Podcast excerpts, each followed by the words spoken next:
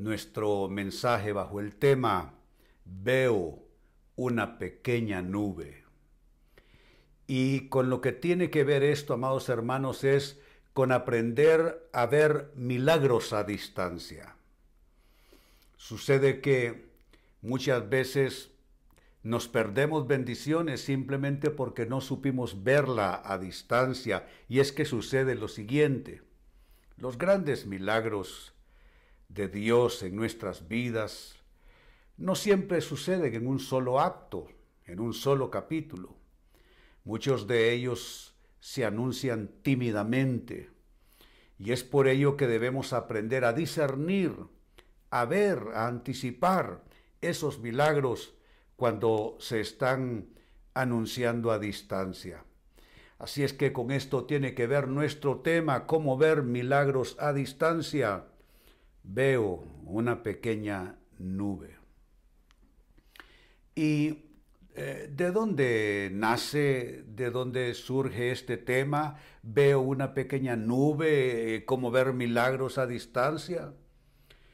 Evidentemente y de todas formas no sería mi interés, no es de mi autoría ni de mi inspiración. Viene de la fuente de toda inspiración y revelación, la palabra de Dios. Así es que entremos de inmediato en este tema tomado, por supuesto, a Biblia abierta. Veo una pequeña nube, cómo ver milagros a distancia. El pasaje de donde tomamos este tema se encuentra en el primer libro de Reyes, capítulo 18, versos 43 al 45. Son instrucciones del profeta a su servidor, porque viene algo que cambiará la situación, la lluvia que se ha estado necesitando, que se ha estado esperando y probablemente clamando por ella. Esa lluvia se avecina, pero atención, que como he estado ya reiterando, hay que ver las cosas que Dios quiere hacer, pero lo mejor es verlas a distancia. Pues en este pasaje, primero de Reyes 18, versos 43 al 45, se lee lo siguiente. Y dijo a su criado, y atención a sus instrucciones, sube ahora y mira hacia el mar. Y él subió y miró y dijo, no hay nada. Porque puede ser que eso te esté sucediendo también a ti. Estás mirando y no ves nada. Y él le volvió a decir, eh, vuelve siete veces. Y a la séptima vez dijo, yo veo una pequeña nube, que es de esta frase de donde surge nuestro mensaje. Veo una pequeña nube, una pequeña nube como la palma de la mano de un hombre que sube del mar. Este pasaje, esta porción bíblica, amados hermanos, nos da las claves, nos da los pasos, las bases para poder nosotros anticipar lo que Dios quiere hacer.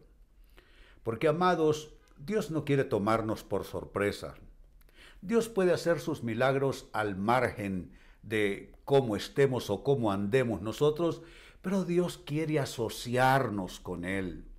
Bien lo dijo Pablo, que a él se le fue revelado que somos colaboradores de Dios.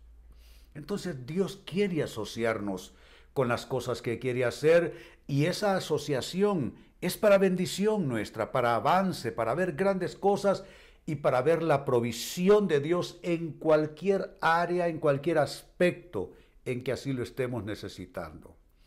Así es que veamos qué pasos, qué claves nos da el pasaje para ver milagros de Dios y el poder de Dios y la provisión de Dios a distancia.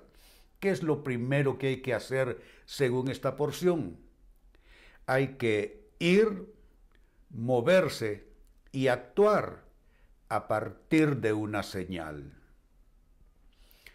A Dios le gusta dar señales de lo que quiere hacer y a Dios le gusta conducirnos a través del camino y el sendero de sus señales. No siguieron una señal en el cielo aquellos eh, hombres de Oriente que vinieron a buscar al recién nacido Salvador.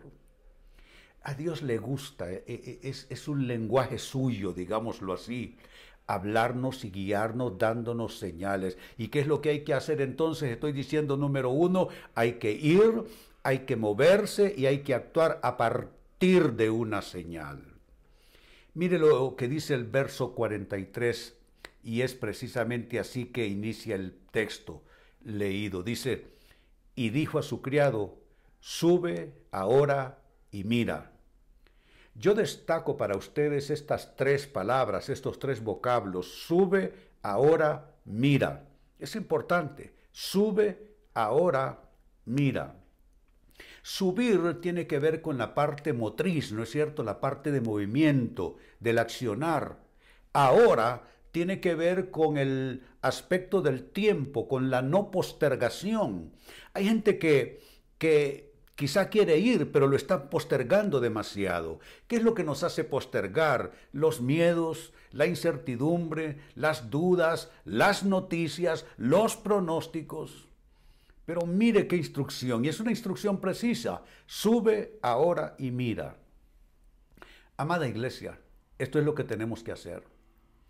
Pero, pero, eh, ¿qué es lo que vamos a ver ahora o qué es lo que estamos viendo ahora? ¿Estamos viendo solo pandemia?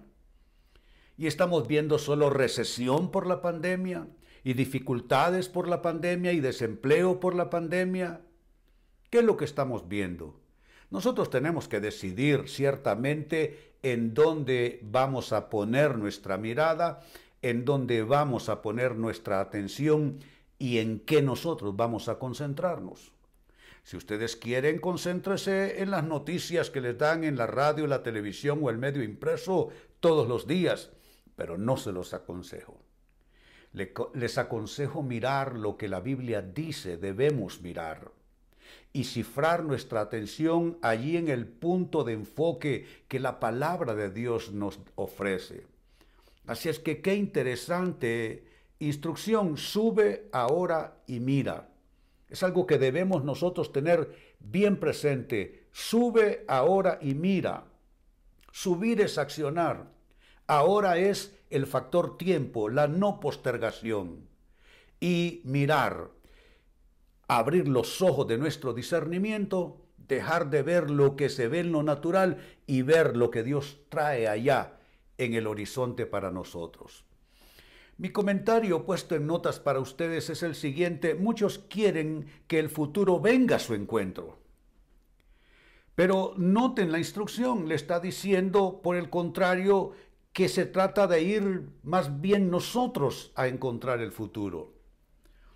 Parece esto tan simple, pero aquí está probablemente eh, la razón de por qué algunos tienen extraordinarios y magníficos resultados y otros no. Algunos solamente están supuestamente en fe, en una fe que yo diría ha caído en pasividad, están solo esperando que venga el futuro hacia ellos.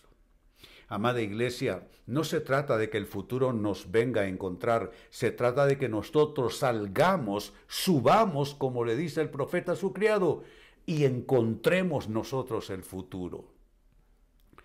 Mi otro comentario, y más bien es una pregunta para ustedes, es el siguiente. ¿Estás, así como le dijo el profeta a su criado, estás subiendo ahora y mirando hacia el mar? Esa fue literalmente la instrucción. Sube ahora y mira hacia el mar. ¿Es lo que estás haciendo? ¿O iglesia, estamos agazapados más bien entre nuestras dudas? ¿Agazapados entre nuestros miedos? ¿Agazapados entre nuestras inseguridades? Tenemos que subir ahora y mirar hacia el mar.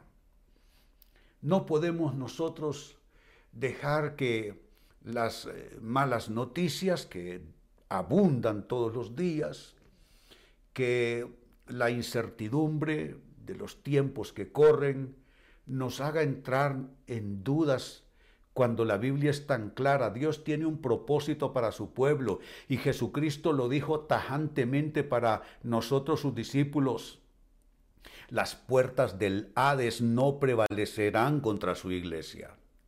Su iglesia está fundada en la roca. Y cuando digo su iglesia no me refiero a labor eclesiástica. Cuando digo su iglesia me refiero a nosotros las personas.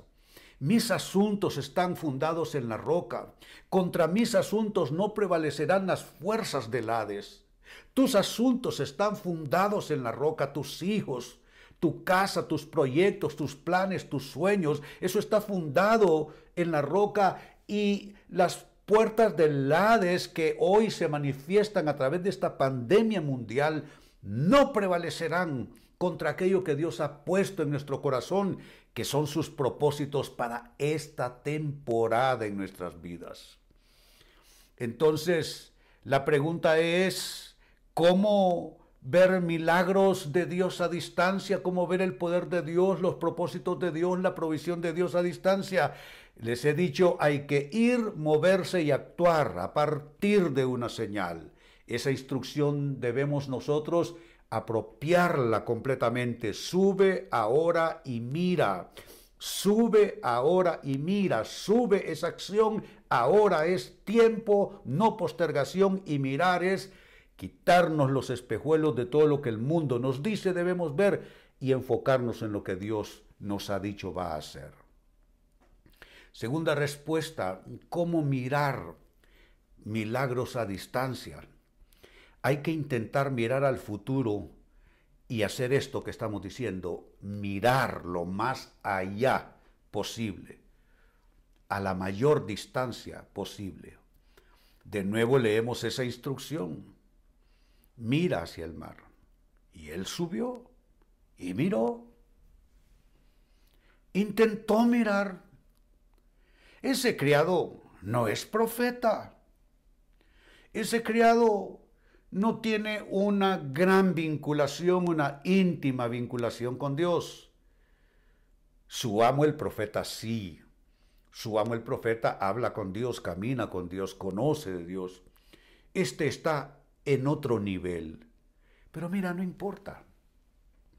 Aunque este criado está en un nivel inferior a su amo el profeta, él dice, él cumplió la instrucción, la instrucción fue ir, subir y mirar hacia el mar. Y aquí lo dice claramente, verso 43, y él subió y miró. Tú no te subestimes, tú sube y mira.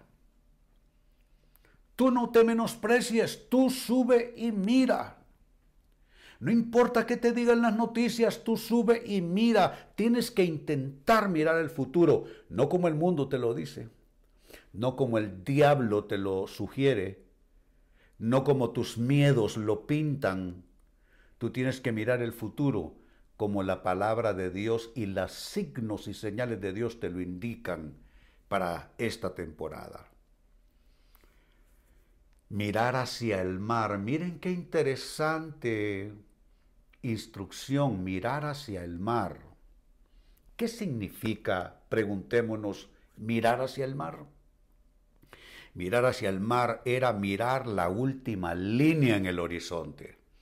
Cuando tú vas a una playa y miras hacia el frente, hacia donde está esa gran masa de agua, termina en una línea donde está el horizonte, donde no hay nada más a tu vista. Mirar hacia el mar no es mirar lo que está pasando este mes, ni lo que va, ni lo que está pasando en lo que resta de este año, estos meses que faltan.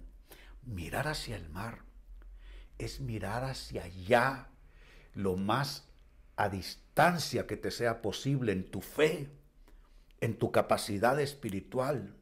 Mira la última línea en tu horizonte. Yo no sé de ustedes, yo soy tercera edad, soy adulto mayor. 70 años dentro de poco. Pero ustedes creen que yo estoy mirando esto?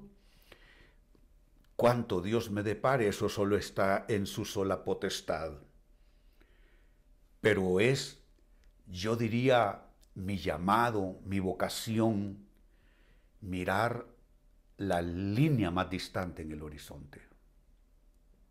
Mirar lo último que me dé mi vista espiritual, no lo que está aquí de inmediato, no. De inmediato hay una pandemia. No, no, no. Mirar allá. ¿Sabes qué significa mirar hacia el mar? Significa que debes superar la pandemia.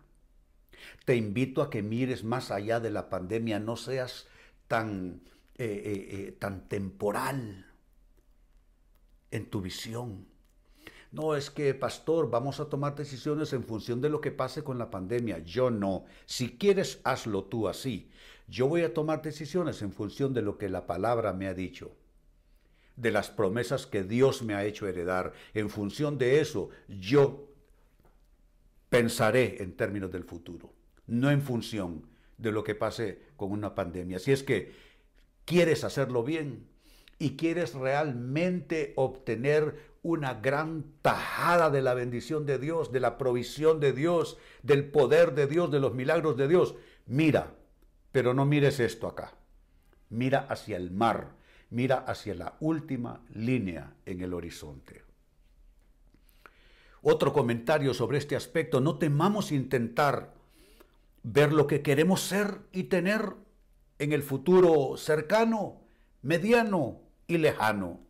Miren cómo se los digo. No temamos intentar ver lo que queremos ser, lo que queremos lograr, lo que queremos tener en el futuro cercano, mediano y lejano. No temamos. Dios está con nosotros.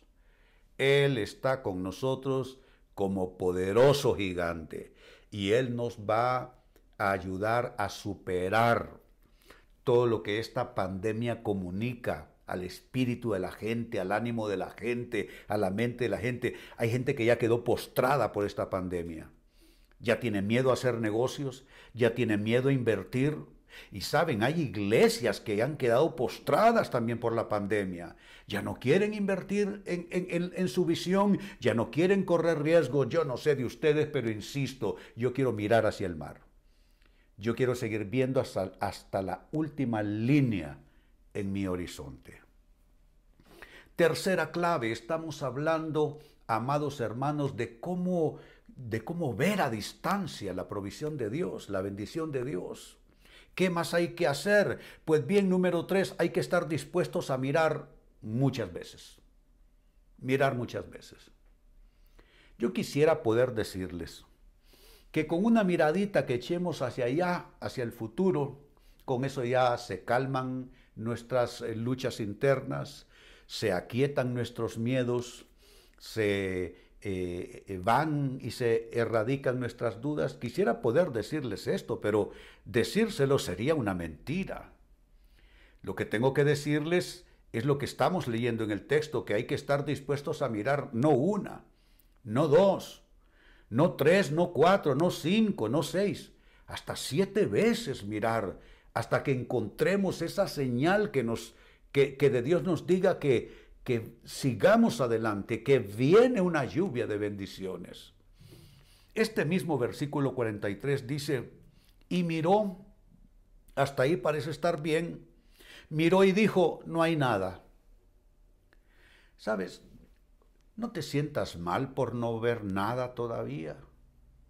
No es culpa tuya, nadie te está culpando, nadie culpó al, al criado del profeta, nadie le dijo que era un inútil, nadie lo acusó de tener mala visión, nadie le dijo que tenía mala actitud y que por esa mala actitud no estaba viendo la señal enfrente. Nadie le acusó en la más mínima manera y él tampoco se sintió mal de admitir que no miraba nada.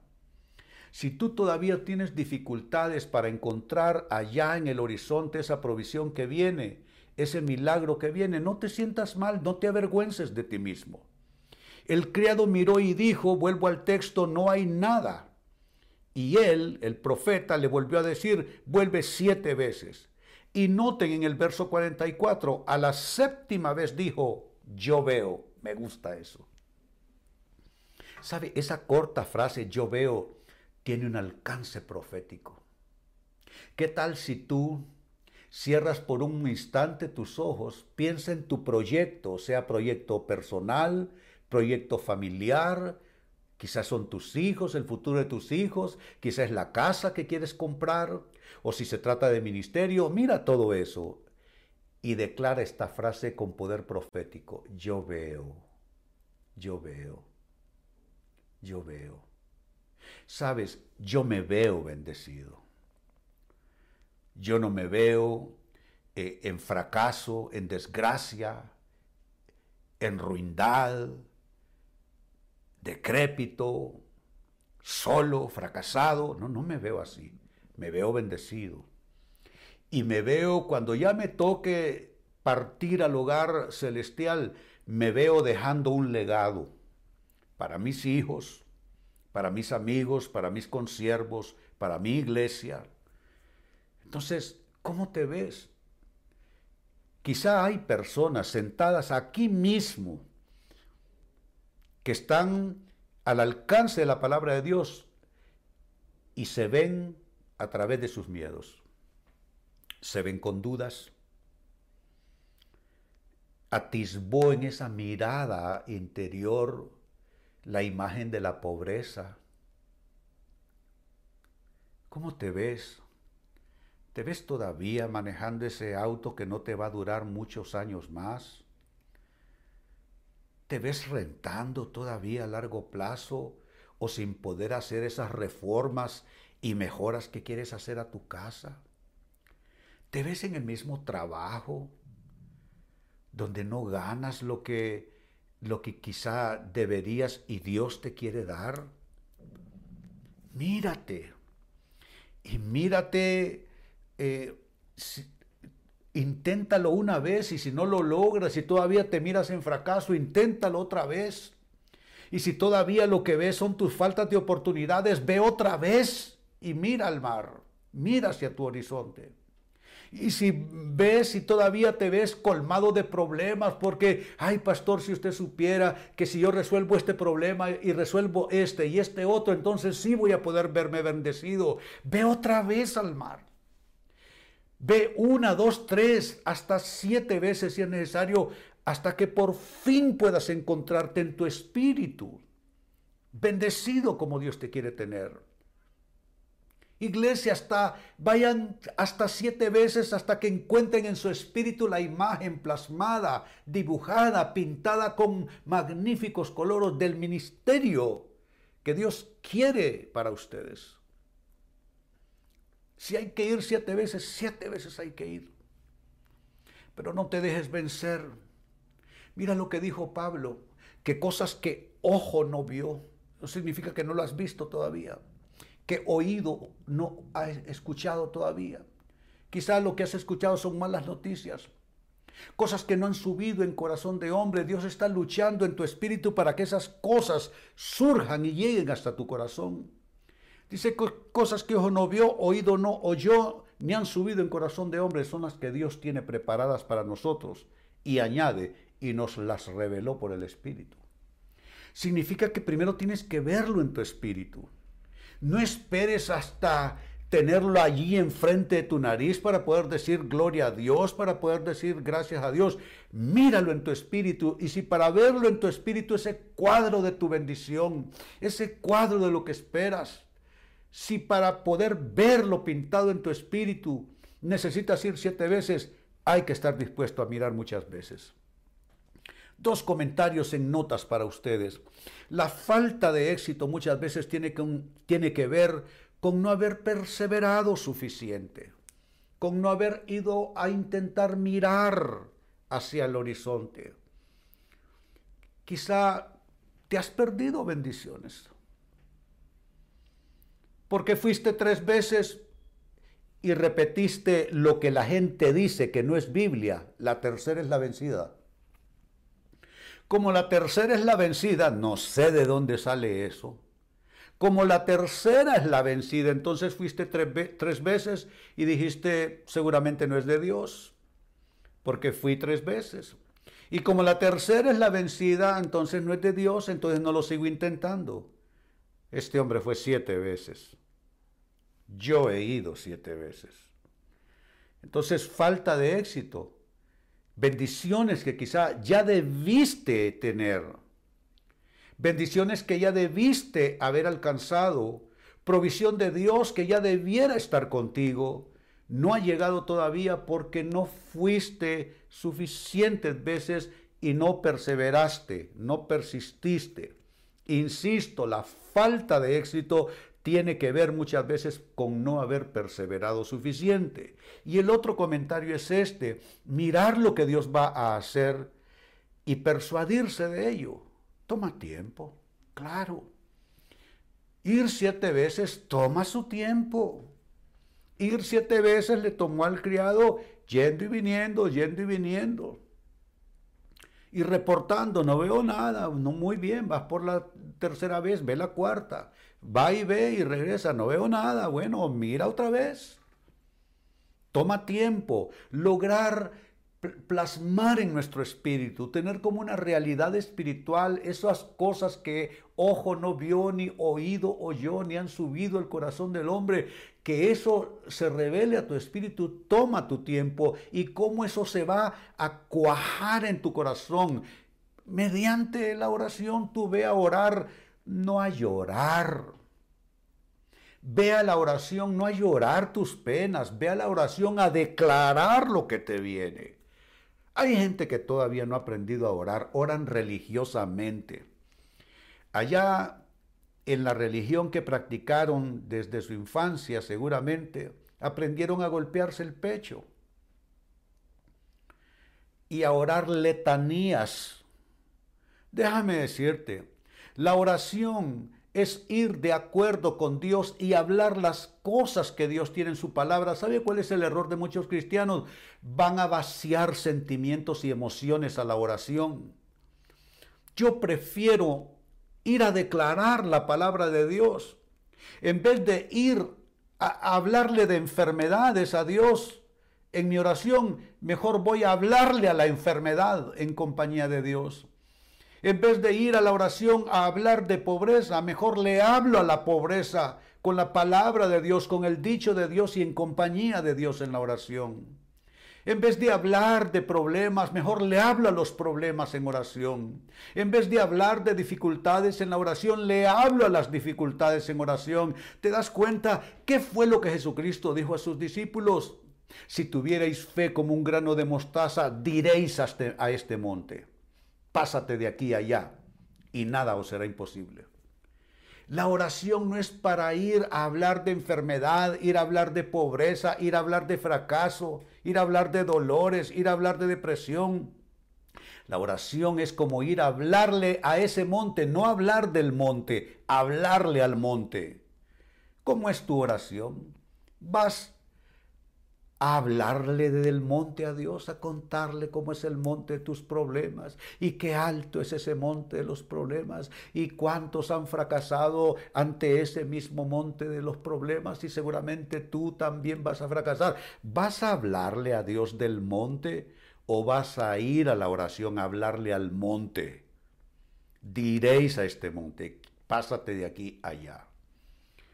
Así es que eso puede tomar tiempo. Mirar lo que Dios va a hacer, persuadirse de eso, toma tiempo. Y en la oración aprendes a persuadirte de las cosas que Dios quiere hacer. Número cuatro, ¿qué más hacer? Estamos hablando de aprender a ver la bendición que viene. A Dios no le estorba esta pandemia. ¿Quién dice que esta pandemia va a estorbar a Dios? Saben, este es un año de cumplimientos, a pesar de la pandemia. La pandemia no estorba a Dios. Insisto sobre este dicho, en el cielo no hay crisis, en el cielo no hay pandemia, en el cielo solo hay planes. Entonces, número cuatro, ¿qué otra clave? ¿Qué más hay que hacer? Hay que valorar señales pequeñas y aparentemente insignificantes. Aprender a valorar señales pequeñas. Aprender a valorar señales insignificantes. Miren lo que leímos en el verso 44. Cuando por fin el criado logró ver, dijo esto, yo veo una pequeña nube como la palma de la mano de un hombre que sube del mar. Él está diciendo con toda claridad lo que ve. No se está engañando, no está inflando la señal, porque hay gente que es así, le quieren ayudar a Dios, entonces Dios le da una señal y comienzan a inflar un globo, a exagerar lo que Dios les ha dicho. Tú no necesitas exagerar lo que Dios te ha dicho, lo que Dios te muestra. Si lo que ves es una pequeña nube, como la palma. Esto es una nube como la palma de la mano de, de, una persona. Esto es lo que miró, una nubecita de este tamaño, de mi palma, así como lo estás viendo. Eso no parece ser espectacular. Eso no parece ser grandioso. Eso no parece ser impresionante. O sea, tú no tienes que, que, que mentir espiritualmente hablando, tú no tienes que exagerar. Tú tienes que hablar como el criado. Yo veo una pequeña nube como la palma de la mano de un hombre, una nubecita que sube del mar. Y miren qué interesante este, esta forma en que él describió la situación o lo que miraba. Él dijo que esa nube era pequeña, así la describió. Pequeña, no describió el color, no describió eh, cómo se miraba esa nubosidad, si era una nube eh, así como nosotros pudiéramos decir, rala, sin mucho volumen. No, él solo lo que le llamó la atención es que, es que era pequeña. Lo que se tradujo como una nube pequeña en el texto leído, se traduce así en los textos originales del hebreo catón. Y el hebreo catón literalmente se debe traducir como algo pequeño. Pero atención, pequeño en cantidad, pequeño en tamaño o pequeño en número. Esto es lo primero del hebreo catón. Es, es, un, es, un, es una articulación, es una raíz para mencionar algo pequeño que puede ser pequeño en cantidad, pequeño en tamaño o pequeño en número. Quizá lo que tú tienes es pequeño en cantidad significa que no tienes todos los recursos. Pero para lograr la visión de Dios en tu vida, el propósito de Dios en tu vida, para lograr tu sueño, para lograr tu cometido, para alcanzar eh, tu proyecto de vida, ¿necesitas todo el oro del mundo? No. Tú necesitas tener a Dios de tu lado, nada más. Así es que puede ser pequeño en cantidad, quizá no tienes muchos recursos, no te obsesiones contando billetes. No te obsesiones contando monedas. A David le fue mal cuando se puso a contar sus ejércitos, a hacer un estudio de números, a hacer un censo de sus ejércitos y de su poderío militar. ¿Sabe qué es lo que desencadenó David cuando estuvo haciendo números? Desencadenó una epidemia y vino una gran mortandad. Tuvo que hacer altar de nuevo para recomponer la situación. No te pongas a hacer número. No te pongas a hacer número. Es una manera de provocar a Dios. Provocarlo me refiero negativamente. Así es que puede ser catón, pequeño en cantidad. También puede ser pequeño en tamaño. Saben, este movimiento al que nosotros pertenecemos, la Red Global CCI, es un movimiento eclesiástico y misionero mundial, más de 600 iglesias en el mundo. Yo comencé en un pequeño patio de una escuela. Puede ser pequeño en tamaño y puede ser pequeño en número también. Pero tú no te dejes impresionar por esto. También Catón puede ser eh, pequeño en este sentido, en edad o en importancia. Quizá tú estás sentado aquí, eres una muchacha joven, un muchacho joven, y tú crees que porque no tienes suficiente edad, no tienes suficiente experiencia, por eso tienes que esperar una vida para que Dios te bendiga. No, hay quienes tienen una vida en edad y no han hecho nada. No subestimes tu edad. Haz como Pablo le dijo a Timoteo, nadie subestime tu juventud. Pero puede ser Catón también pequeño en importancia.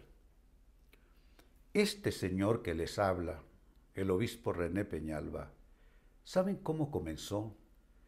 ¿Saben cuál fue mi primer ministerio? Hace 45 años atrás. Fui el conserje de la iglesia. Cuando me convertí al Evangelio y el Señor sacó las drogas de mi, de mi sistema y de mis bolsillos, llegué a esa iglesia, con los cabellos hasta la espalda, vestido de manera estrafalaria. El pastor nunca me dijo córtate los cabellos. El pastor nunca me dijo vístete de otra manera. Y allí comencé un proceso discipular con mi pastor, que mi pastor fue tan maravilloso que superó a mi padre en influencia. Pues cuando sentí el llamado de Dios, yo venía de ser músico, de ser artista en mi ciudad, toco varios instrumentos. Entonces yo le dije, pastor, yo siento que Dios me llama al ministerio. Yo sinceramente me miraba triunfando en un escenario.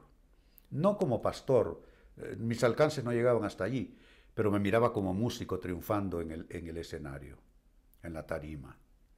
Y el pastor me dijo, muy bien, yo siento igual que Dios te llama al ministerio, ya sé cuál es tu primer ministerio vas a ser el conserje de la iglesia, vas a, vas a lavar las unidades sanitarias, vas a poner las bancas, vas a barrer, vas a trapear, vas a llevarme el correo a entregar, vas a recoger paquetes. Era pequeño en importancia, catón, un ministerio catón, un ministerio sin importancia. ¿Es que eso qué va a detener a Dios? y tampoco debe detenerte a ti. A mí no me detuvo. Comencé como conserje y comencé a pujar, viendo hacia el mar, viendo hacia el horizonte, y así Dios fue cumpliendo grandes cosas. Así es que he dicho, número cuatro, hay que valorar señales pequeñas e insignificantes que aparezcan. Y cierro con esto, número cinco, clave final. Al tener señal del cielo, hay que correr porque viene lluvia de bendiciones, viene lluvia de provisión y viene lluvia de milagros. No tienes que ver más que la señal para comenzar a correr. ¿Lo digo yo? No. Lo dice el relato bíblico que estamos siguiendo. El verso 45, donde cierra esta historia que he leído para ustedes, dice, y él le dijo, eh, una vez que el criado le dijo, veo yo veo una pequeña nube como la palma de la mano de un hombre que sube del mar. Le respondió el profeta de esta manera, verso 45, le dijo, ve y di a Acab, unce tu carro y desciende para que la lluvia no te ataje. Y aconteció, estando en esto, me gusta eso, aconteció estando en esto, que los cielos se oscurecieron con nubes y viento. Era una nube pequeña, catón, como la palma de una mano. Pero mire esa nube cómo se fue convirtiendo, cómo se fue transformando. Dice que los cielos se oscurecieron, aquella nube se multiplicó en nubes y viento y hubo una gran lluvia, dice el texto. Hubo una gran lluvia. Me gusta esa frase que destaqué para ustedes, y estando en esto. ¿Estando en esto qué? Que voy y estoy mirando. Y por fin veo una pequeña señal y yo le creo a esa pequeña señal, aunque sea eh, pequeña en número, en cantidad, en tamaño, en edad, en importancia. No importa que sea pequeña, comienzo a actuar, tomo decisiones, tomo acción, me muevo en función de esa señal. Pues estando en eso entonces se activa el poder de Dios. Ya todo está hecho ya está consumada toda esa, eh, todo ese proceso, toda esa dinámica espiritual. Y entonces hubo una gran lluvia. Esto quise ponerlo en notas para ustedes para asegurarme que lo interioricen de manera suficiente. Lo digo en esta nota para ustedes. En este aniversario, y ya con las señales que Dios les ha mostrado, iglesia, ya con las señales que Dios les ha mostrado, corran, no se detengan, no se impresionen porque a su derecha o a su izquierda gente se detiene, ministerios se detienen, colegas suyos se detienen, otros se detienen, empresas se detienen, vecinos se detienen, hermanos en la fe se detienen. Ustedes corran.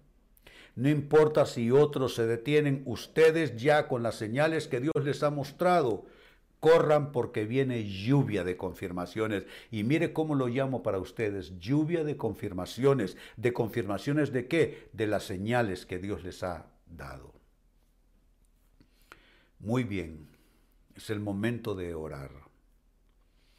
También quise que ustedes tuviesen a la vista la oración profética que quiero hacer para ustedes, porque quiero que me sigan. En este momento quiero pedirle a la asistencia en el altar que suban, que comiencen a activar un ambiente de, adoración a Dios, de presencia de Dios, eh, con instrumentos suaves, pero ya entrando en adoración. Quiero que la música fluya conmigo.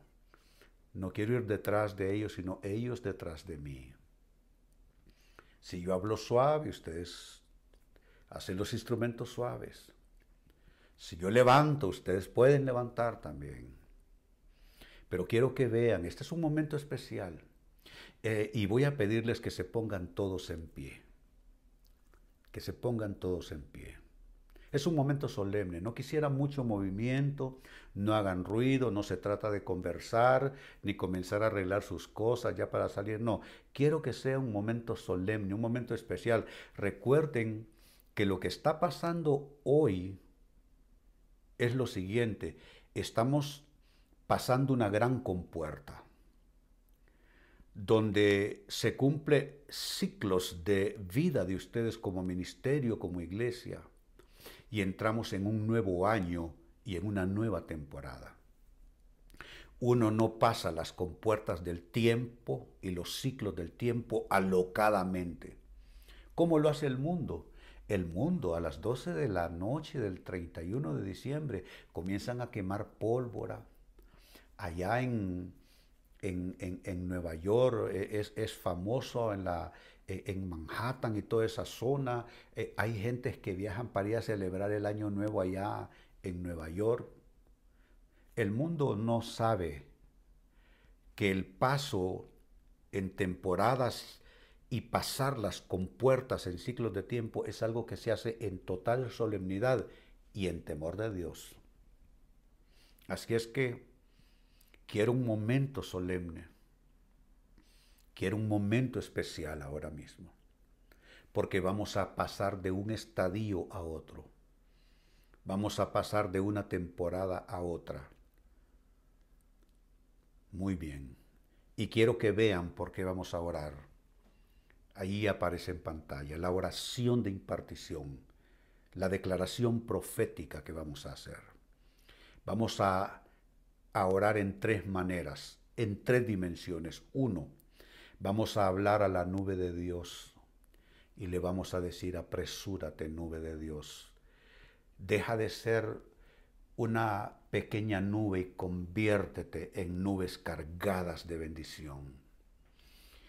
Número dos, vamos a declarar un apresuramiento a los cumplimientos de Dios.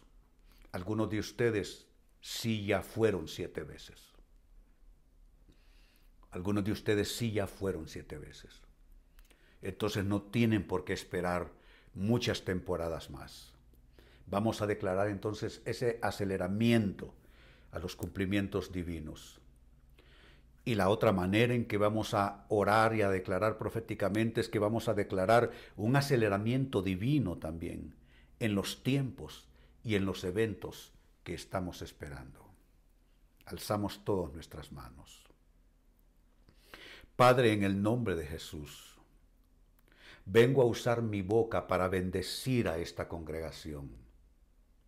Para bendecirla, Padre, a dos niveles. Bendecir lo que es puramente la iglesia y el ministerio, pero vengo a bendecir a las personas también. Y en el nombre de Jesús, vengo a declarar cambios maravillosos. Vengo a declarar transformaciones en nuestras atmósferas de vida. Los ambientes de pesadez, la bendición como retenida, todo eso se va a soltar. Y en el nombre de Jesús, le hablamos a la nube de Dios, nube de Dios, ven, apresúrate, multiplícate, de tal manera que te conviertas en un aguacero de bendiciones sobre el pueblo de Dios. Iglesia, bendigo esa visión que ha sido dada a sus pastores. Pastora Yolanda, la bendigo en el nombre de Jesús. Pastora Ulises, lo bendigo en el nombre de Jesús. Bendigo sus hijos naturales y espirituales. Bendigo sus líderes, bendigo sus ovejas. Hermano, hermana, tú que has estado congregándote aquí, alza tus manos, te bendigo en el nombre de Jesús. Bendigo tus sueños, bendigo tus proyectos, bendigo tus emprendimientos, bendigo tus intentos para avanzar y salir adelante. Todo aquel que tenga un proyecto en medio de la pandemia, no importa, en el cielo no hay pandemia. Todo el que tenga todavía un proyecto en proceso, alce sus manos. Yo alzo las mías porque tengo proyectos en proceso también. Bendigo mis proyectos en proceso. Bendigo los proyectos en proceso de mis hijos naturales. Bendigo los proyectos en proceso de mis hijos espirituales, de mis asociados, de mis consiervos pastores. Y bendigo los tuyos, hermano, hermana. Bendigo tu casa. Bendigo ese, ese deseo esa, que, que has exteriorizado en tu oración, ese deseo de prosperar, ese deseo de heredar promesas, no solo conocer promesas, no solo leer de promesas, heredar el cumplimiento de esas promesas. Y en el nombre de Jesús declaramos apresuramiento a los cumplimientos de Dios. Apresuramiento a los cumplimientos de Dios. Apresuramiento a los cumplimientos de Dios ese tiempo que ha ido como avanzando más lento para ti, hermano, hermana, ese tiempo comienza a correr maravillosamente. Quizá el reloj espiritual se ha venido eh, atrasando en tu vida. Y al atrasarse el reloj espiritual se atrasaron cumplimientos, pero hoy, hoy afinamos el reloj espiritual, afinamos la agenda de acontecimientos, de eventos para que las cosas comiencen a suceder en el tiempo correcto. Hermano, hermana, hay cosas que debieron ya haber sucedido y no han sucedido, pero en ese aceleramiento, en ese apresuramiento de cumplimientos, en ese aceleramiento divino de tiempos y eventos, las cosas llegarán. En el nombre de Jesús, Señor, recibimos. Dile, Padre, recibo en mi espíritu que se pinte en mi espíritu ese cuadro con vívidos colores, cosas que ojo no vio, cosas que oído no oyó, cosas que no han subido en mi corazón hasta aquí, las recibo ya.